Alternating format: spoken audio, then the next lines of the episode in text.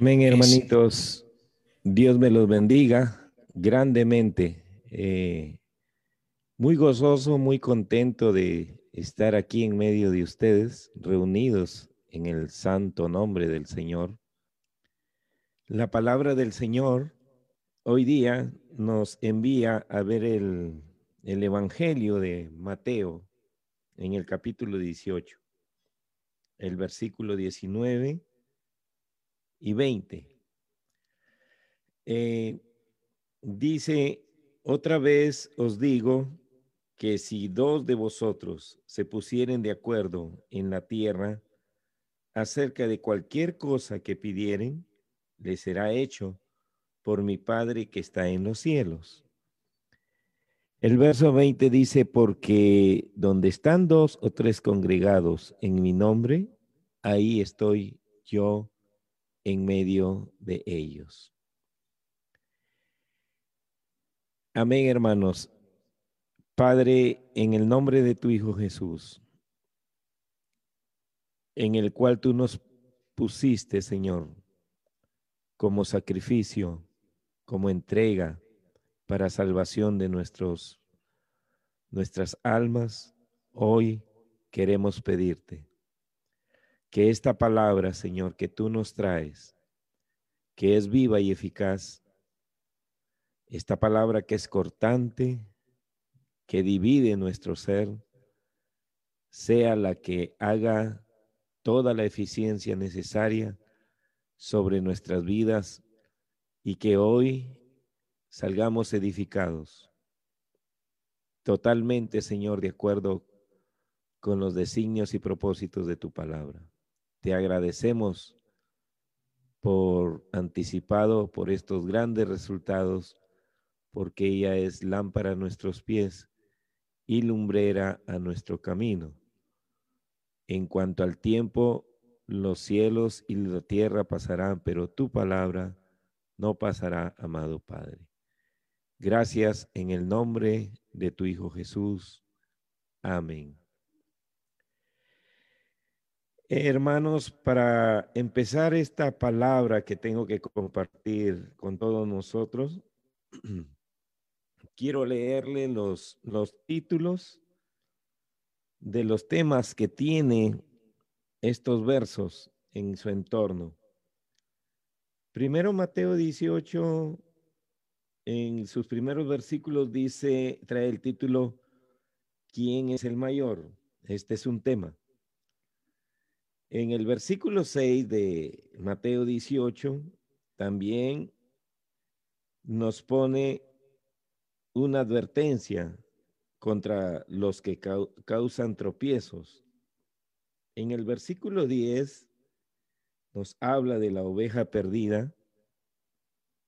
En el versículo 15 nos habla del trato al hermano que peca.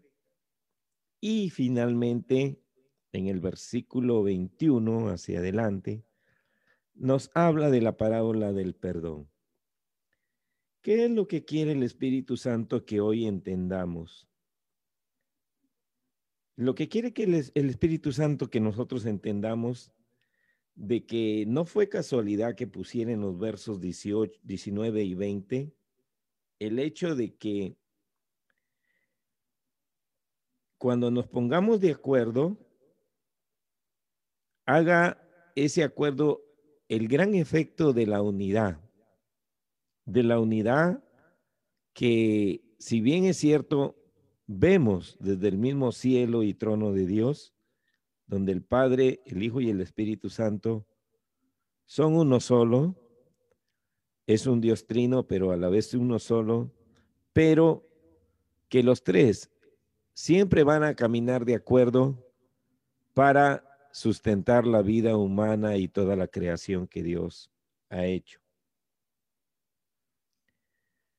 Es más, Él nos dice en el Nuevo Testamento que Cristo es la cabeza y nosotros somos el cuerpo. Y que este cuerpo, teniendo varios miembros, tienen que ser considerados como uno solo. Si consideramos el Salmo 133, donde nos habla de las grandes bendiciones y virtudes de la unidad, nos vamos a dar cuenta que ya hasta en el tiempo de la ley había unos grandes propósitos de Dios en cuanto a bendecir a su pueblo bajo el, el, régimen de la unidad.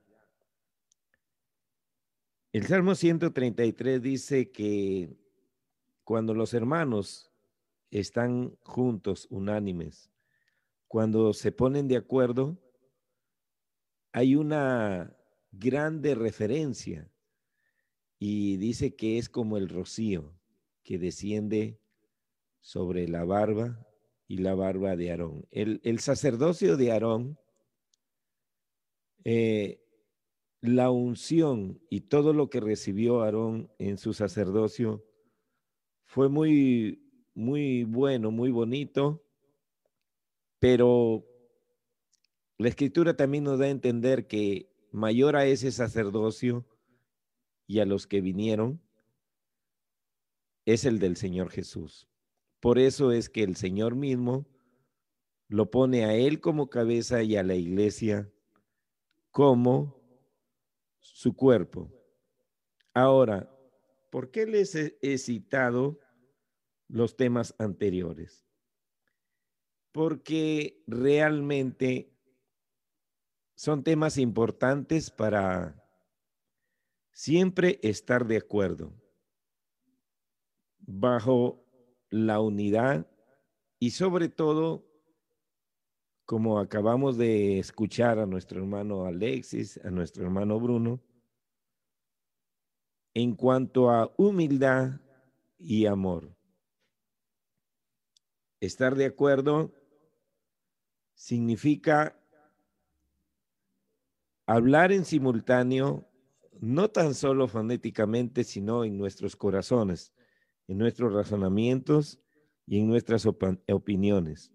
En otras palabras, es oponerse a la discordia, oponerse a la rebeldía, a la discrepancia y dar lugar a un precioso espíritu de armonía.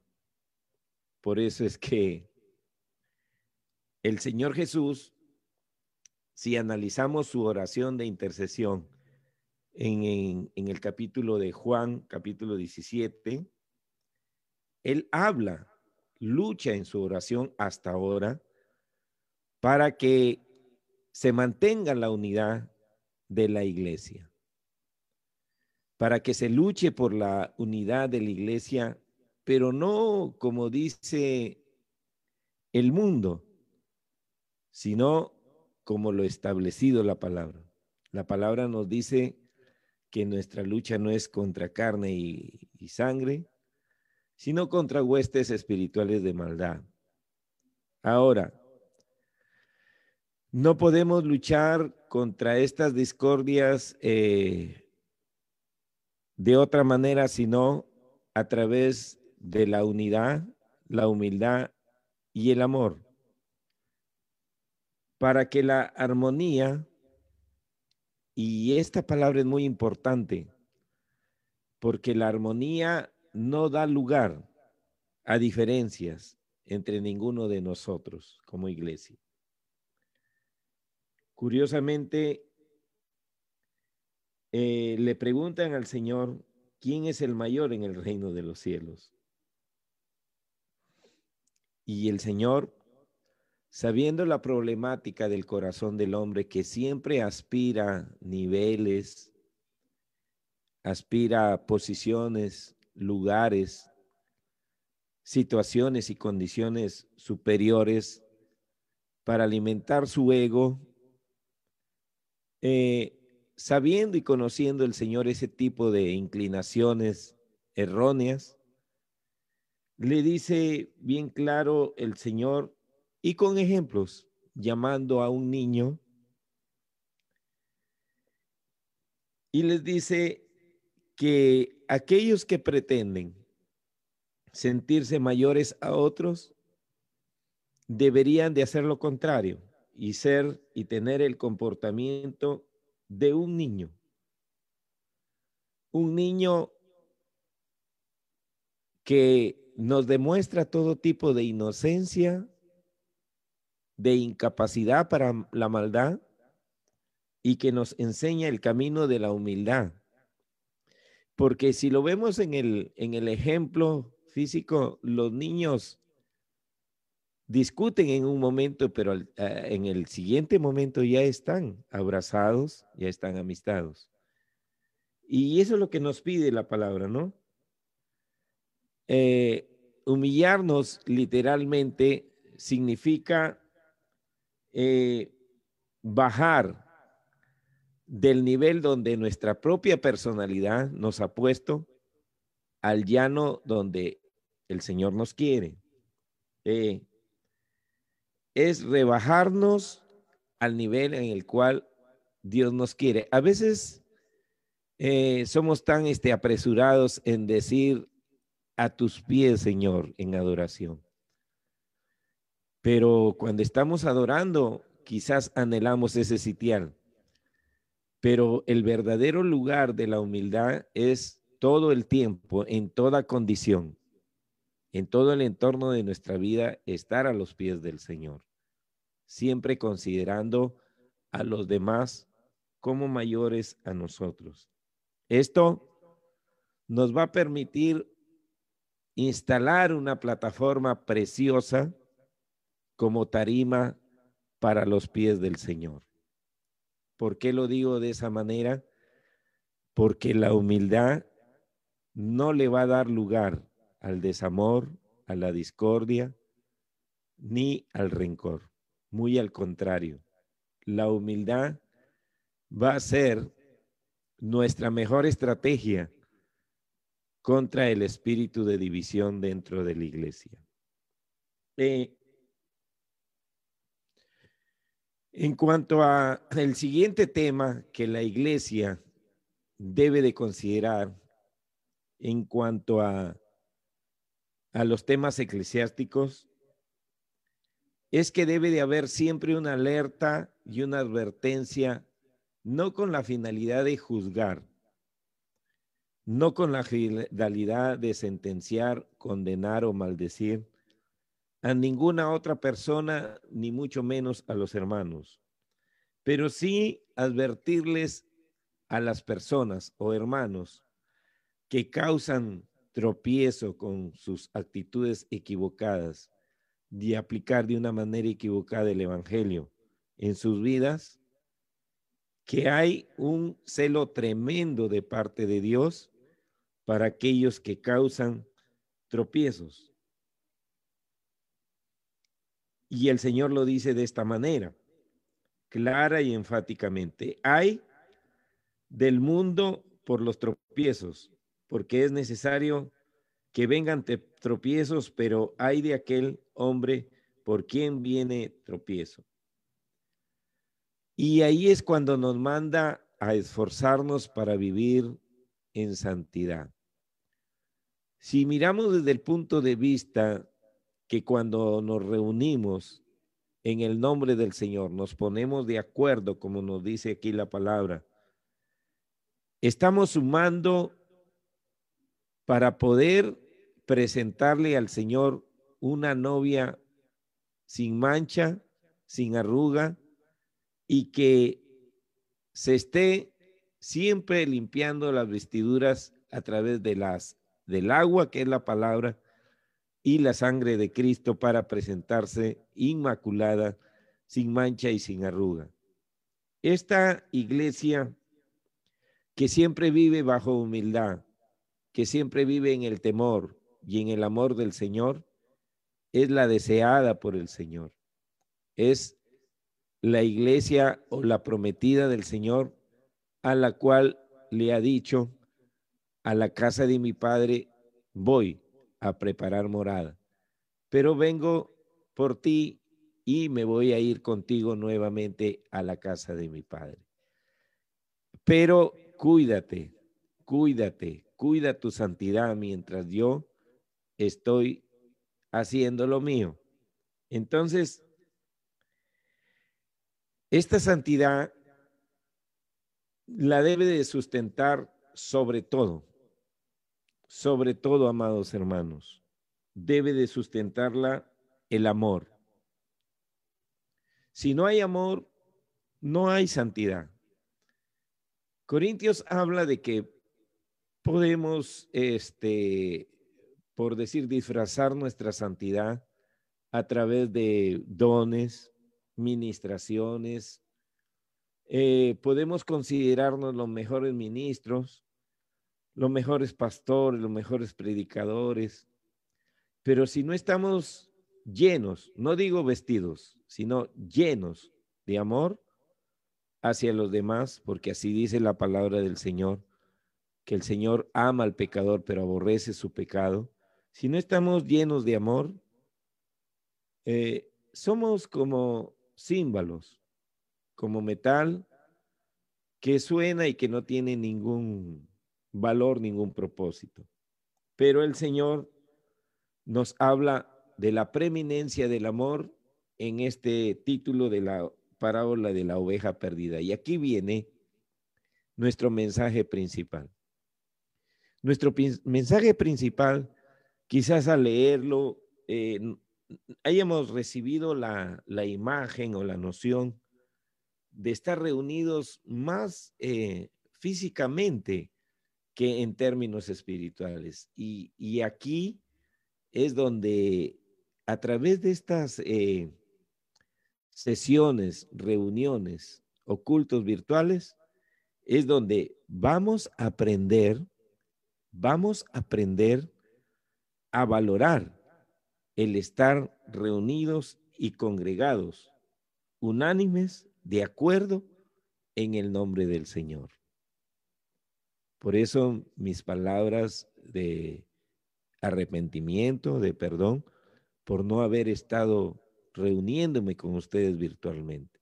Sé que he estado faltando esta palabra y que como la palabra es espada de doble filo, a quien está hiriendo es primero al portador de esta palabra.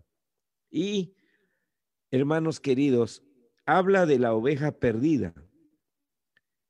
Y la oveja perdida es nuestra gran oportunidad, hermanos queridos.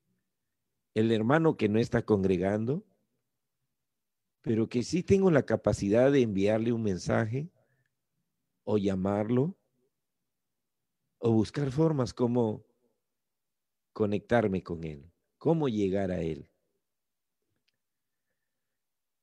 No tan solo el pastor está obligado, vamos a anular la palabra obligado, vamos a decir está llamado a velar por las ovejas. Cada uno de nosotros, los que estamos presentes en estas pantallas de esta reunión, somos conscientes de que tenemos la capacidad y hemos recibido el don de parte de Dios de amar y que ese amor debemos de ponerlo en manifiesto. Y que, como conversando temprano con, con Bruno, a pesar de las circunstancias que ahora nos limitan físicamente, no estamos limitados espiritualmente para seguir haciendo la obra de Dios en cuanto al fluir del amor y la gracia de Dios. No podemos eh, aligerar nuestro pensamiento diciendo, si quiere, que busque de Dios, y si no quiere, no busque. Yo ya hice mi parte y ya espero que esta persona responda. No, Esta, este versículo que nos dice la palabra del Señor, de tal manera amó Dios al mundo que envió a su Hijo, debería de hacer residencia en nuestro espíritu, hermanos. Ese de tal manera significa veces, opciones, circunstancias eh, inagotables para tratar de llegar a rescatar al hermano. Y no reside tan solo este llamado en las autoridades de la iglesia. Recuérdate, recuerda que cuando fue el llamado de David, ni siquiera estaba entre los sueños del hombre que David sería el gran rey de Israel. Que como autoridades estaban viendo sus hermanos, pero él estaba en el anonimato. Y es ahí donde Dios más se complace. Cuando tú estás en el anonimato y desde el anonimato sabes que tienes un llamado de Dios a hacer su obra. Y así te presenten el enemigo, las limitaciones y las contrariedades más fuertes. Tú tienes convicción que tienes el propósito y el llamado de Dios para cumplir su misión porque está escrito. Otra vez digo que si dos de vosotros se pusieren de acuerdo en la tierra acerca de cualquier cosa que pidieren, les será hecho por mi Padre que está en los cielos. Mis propósitos tienen que concertar con los propósitos de la iglesia bajo la unidad, el amor y la obediencia. Y otra vez dice, porque donde dos o tres están congregados en mi nombre, ahí estoy yo en medio de ellos. ¿Por qué? Nos habla de esta manera el Señor. Porque son temas importantes que nunca deberíamos de, descuidar como pueblo de Dios y mantenerlos efervescientes, hermano. Quizás eh, estemos pensando en un sector de hermanos que no le dan mucha importancia a estas reuniones virtuales, que quizás eh, piensan que no es como estar en un culto como nos reuníamos antes, que no tiene la debida importancia e implicancia. Pero curiosamente nos hemos preguntado por qué el Señor ha permitido que seamos limitados a vivir en, cultos virtuales. Es porque necesitamos desarrollar el espíritu de la unidad, la humildad y el amor entre nosotros. Y no tan solo desarrollarlos entre nosotros, sino enseñarles a nuestros demás hermanos.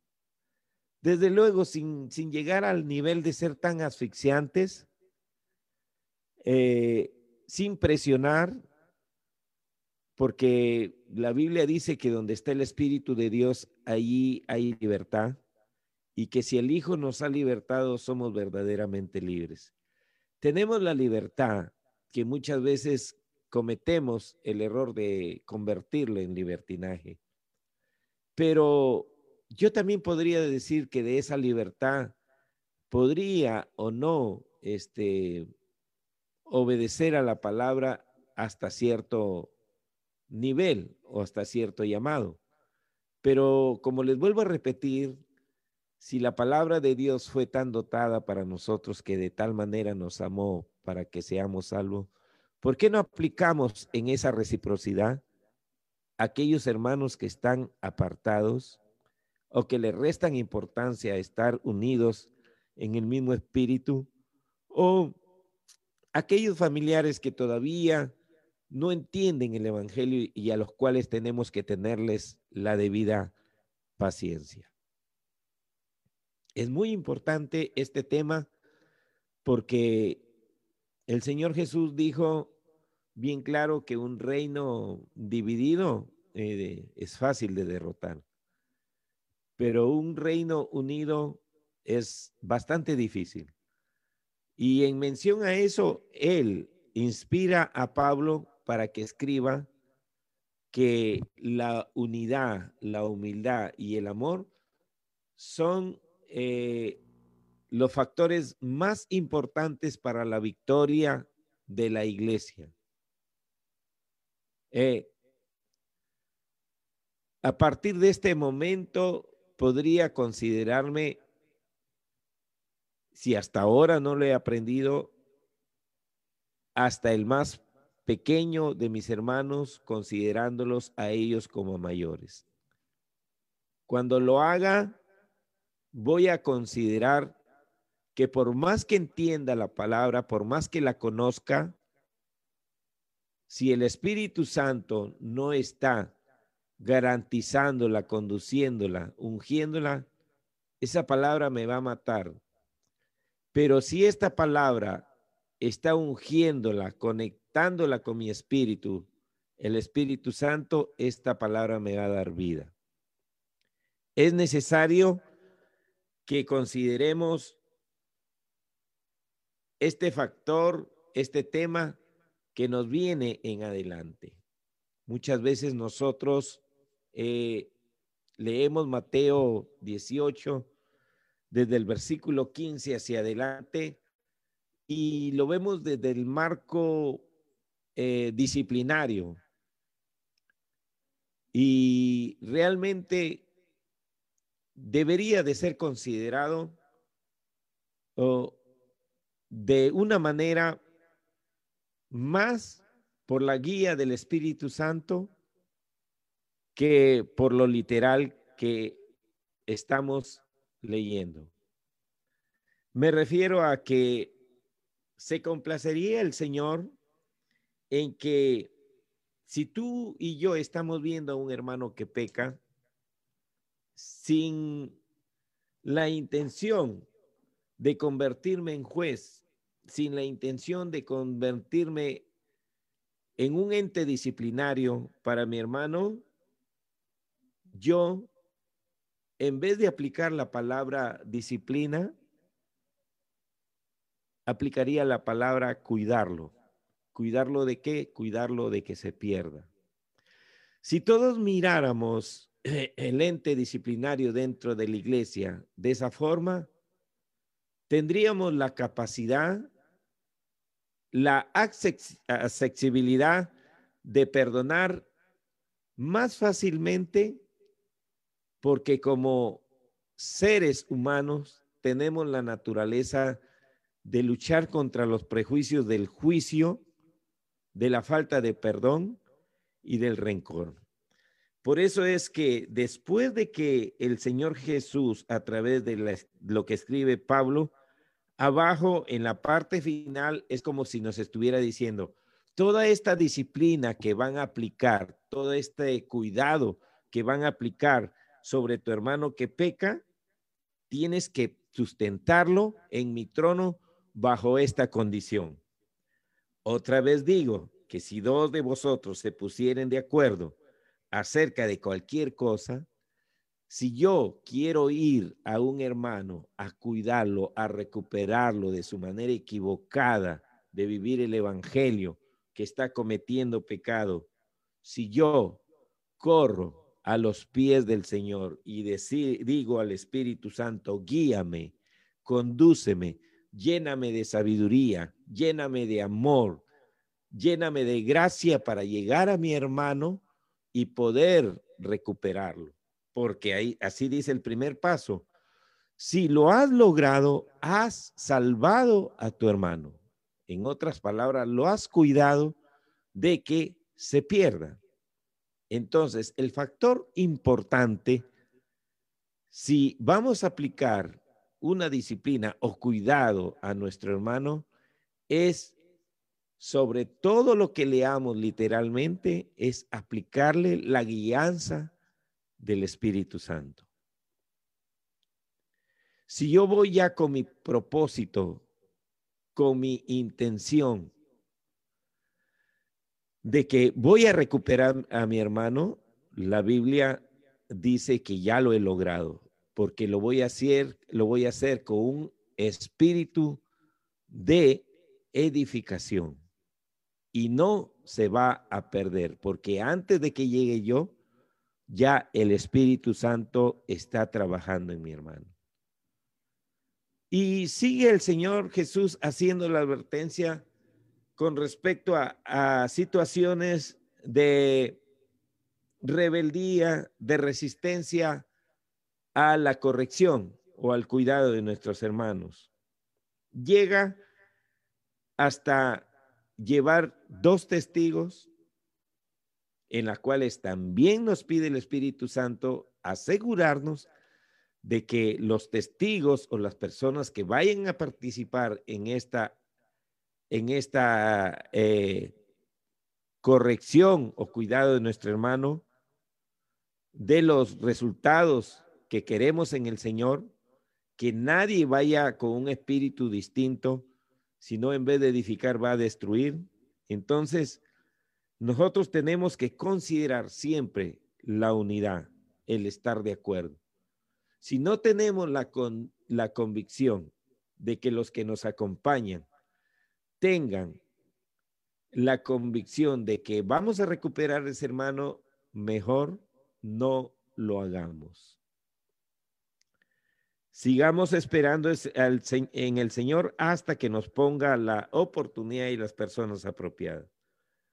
Finalmente, dice que en, en el tercer paso, si no te escucha el hermano, dice que se lo digas a la iglesia.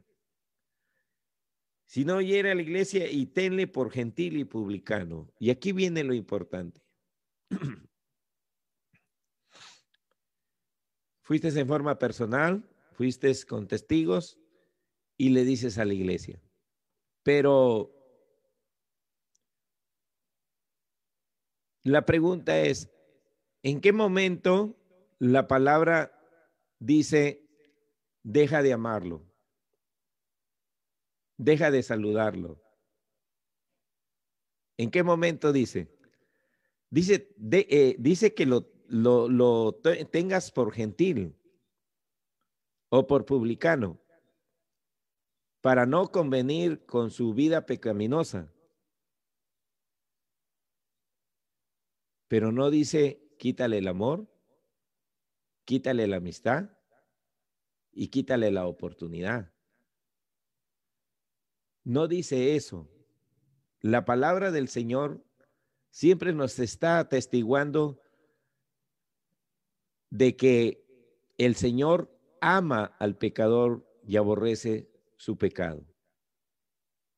Basado en eso, Así la iglesia, los hermanos, la congregación, llegue hasta el último nivel de corrección para el hermano, no debería de quitarle el amor. Muy al contrario. No sabemos los efectos traumáticos que hayan en su vida, las causas que hayan en su vida que lo inducen a seguir viviendo una vida desordenada, aún conociendo al Señor. No sabemos.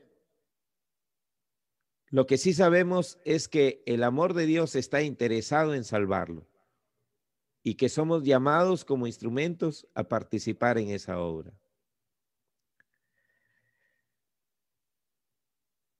El sustento del Señor en todos estos temas eclesiásticos tanto de burocracia, por decir, eclesiástica, tanto en factor de humildad, tanto en ser piedra de tropiezo, ocasión de tropiezo, tanto en el amor como en caso de la oveja perdida, tanto en la corrección del hermano.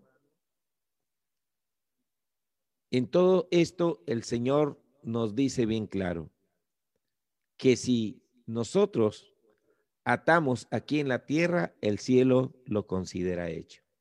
Y aquí viene lo más importante. Estar de acuerdo significa ser unánimes bajo una vida de humildad y de amor. Estar de acuerdo significa sonar nuestras voces, la de nuestro espíritu, en un mismo acuerdo para que el cielo considere que acá en la tierra se hizo basado en el sustento de su palabra. El problema viene cuando nosotros le damos una ayuda o una oportunidad al diablo desobedeciendo a nuestras autoridades. Que dicho sea de paso, no se origina porque llegamos a la iglesia y, tenemos a un ministro, un pastor, un predicador, un diácono que no nos agrada. No. E, el tema es que Dios quiere corregir el problema de la desobediencia en nuestro corazón desde que nos conoció, pero que nosotros no sabemos entenderle. Eh, ¿A cuántos que les llamamos, entre comillas, los llaneros solitarios, tienen el gran problema de haberse criado sin un carácter, sin una orientación paternal, eh,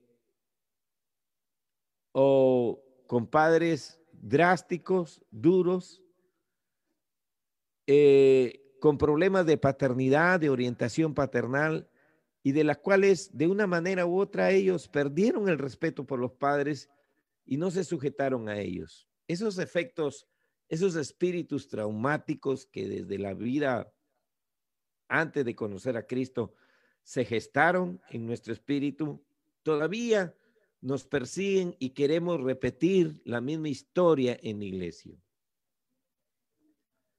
Pero el Señor derrotó ese espíritu de rebeldía, de ostentamiento y de orgullo cuando nos dice que el mayor se sienta como el menor.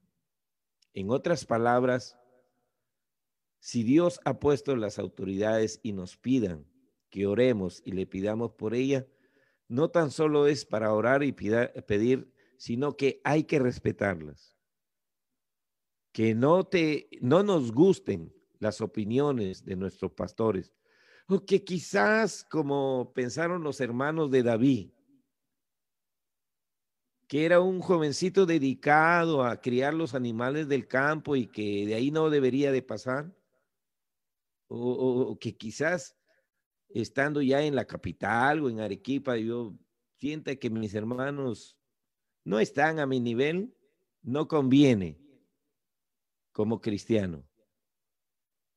Porque esos planes, pensamientos, vienen del diablo. Y por ahí viene la discordia.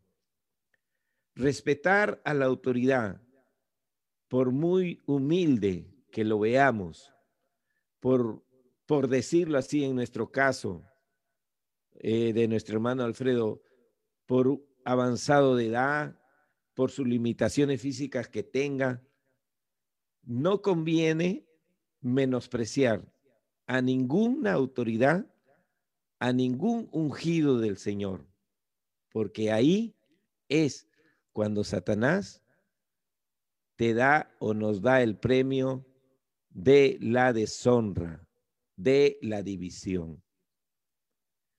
Cuando nosotros nos respetamos, poniéndonos de acuerdo en la unidad, en el amor y en la humildad, el cielo lo va a considerar hecho.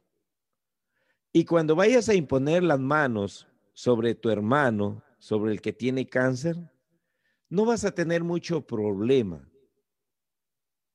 porque esta unidad con la que oras, el cielo la considera hecho. Así está bien claro, que todo lo que hagamos aquí en la tierra, el cielo lo considera hecho. Debe de haber un sustento espiritual para tener una autoridad espiritual sobre las huestes del mal. Los hijos rebeldes que quisieron echar demonios en el tiempo del Señor Jesús y que salieron maltrechos, maltratados, fueron gente rebelde, fueron gente que no supieron ni cuidar sus vidas espirituales ni respetar a los demás. Entonces Satanás hizo lo que hizo con ellos. El Señor últimamente nos está diciendo, esfuércense por conocerme más.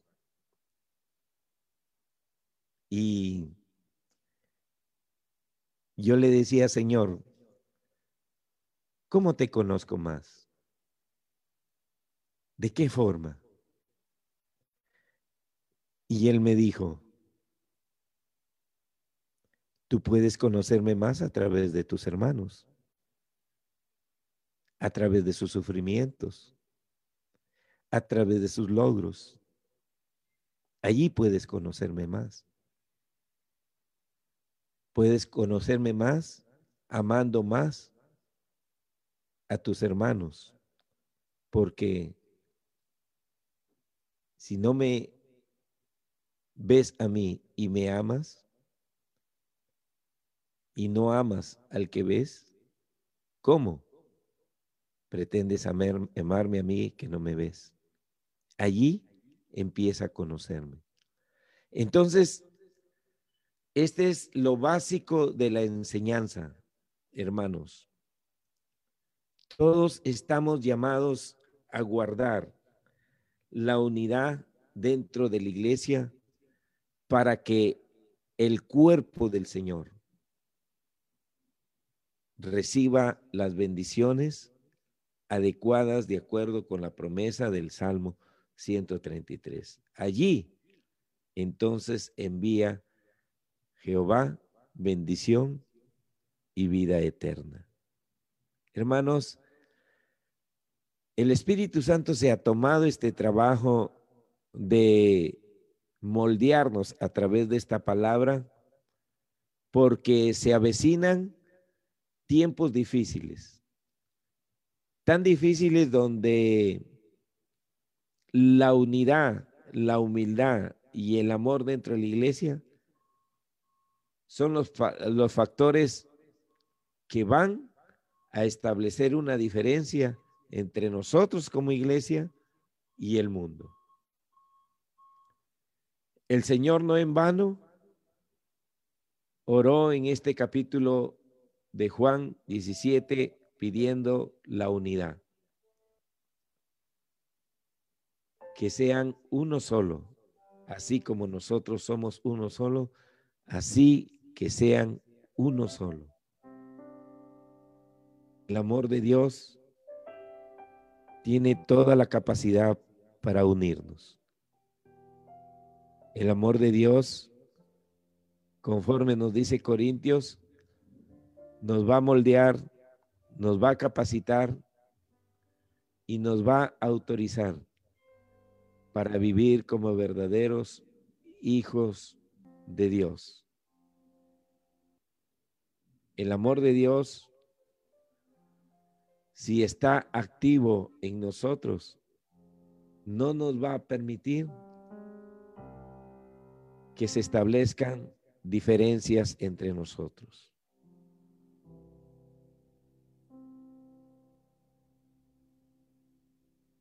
Yo no voy a decir de aquí en adelante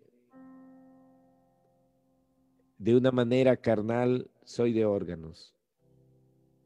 No. Yo voy a decir, soy uno solo en Cristo con mis hermanos. Esté en Piura, esté en Lima, esté en Chiclayo, esté donde esté, soy uno solo con mis hermanos porque esa misma sangre que me limpió a mí, también ha limpiado a mis hermanos. Finalmente, hermanos, hablemos del tema del perdón. Y aquí viene cuando nosotros nos hacemos problemas, porque mientras el Señor quiere que perdonemos, nosotros no lo queremos. Después de que dijo todo esto el Señor, aún Pedro se le acerca y le dice, ¿hasta cuántas veces debe de perdonar a su hermano? El Señor fue bien claro. Y luego le habla de la parábola de los deudores. Quiero resumir esta, este tema diciendo lo que el mismo Señor dijo al final. Porque si no perdonáis a los que les deben, tampoco vosotros seréis perdonados. Amén, hermanos. Perdonar no significa un sentimiento, no significa mm, ver los méritos en, que, en el que va a ser perdonado. Perdonar significa demostrar el amor de Dios hacia los demás. Perdonar significa desatar al que está atado. Perdonar significa liberar. Hermanos, estos temas circundantes a esta promesa de que el Señor le dará a la iglesia victorias, poder, autoridad, unción, ya no dependen de Dios, depende de cuánto hagamos nosotros en la unidad del Espíritu. Yo quisiera decirles que les agradecería mucho a todos los hermanos esforzarse por estar conectados de acuerdo con el llamado de esta palabra que nos ha pedido hoy. Y si no se ha podido conectarse, por lo menos ofrecer una disculpa que a nadie se le tomaría de otra manera, sino de consideración a la reunión de los hermanos, porque sabemos que esta obra no es de hombres, es del Señor. Que en cuanto a los tiempos, a los espacios y a las condiciones en que nos reunamos, eh, estamos limitados, sí es cierto pero vuelvo a repetirles, la Biblia dice que donde esté el Espíritu de Dios, ahí hay libertad. Y en cada reunión tenemos que considerar el hecho que es el Espíritu Santo quien siempre tiene que guiar nuestras reuniones. Él tiene la supremacía de todo en cuanto a tiempo, forma, ya nos ha demostrado el Señor. Cuando Él quiere hacer las cosas, nos cambia todos los planes. Y Él lo ha escrito de esta manera. El hombre propone, pero Dios dispone. Así que no nos sorprendamos si aún en estos cultos virtuales, cuando programemos algo, el Señor nos voltee la página de otra manera estemos preparados, porque se vienen cosas fuertes, pero también se vienen cosas preciosas para el pueblo de Dios que es la iglesia. Estemos preparados y bajo estos fundamentos de la palabra tenemos que prepararnos porque cerca está por venir el amado de nuestras almas. Amén, hermanitos. Que mi Dios me los bendiga, que tengan paz. Y una vez más les digo, ha sido un gozo compartir con ustedes. Y con la ayuda de Dios voy a estar conectado con ustedes las veces que pueda hacerlo, hermanitos. Amén, hermanitos. Que mi Dios me los bendiga.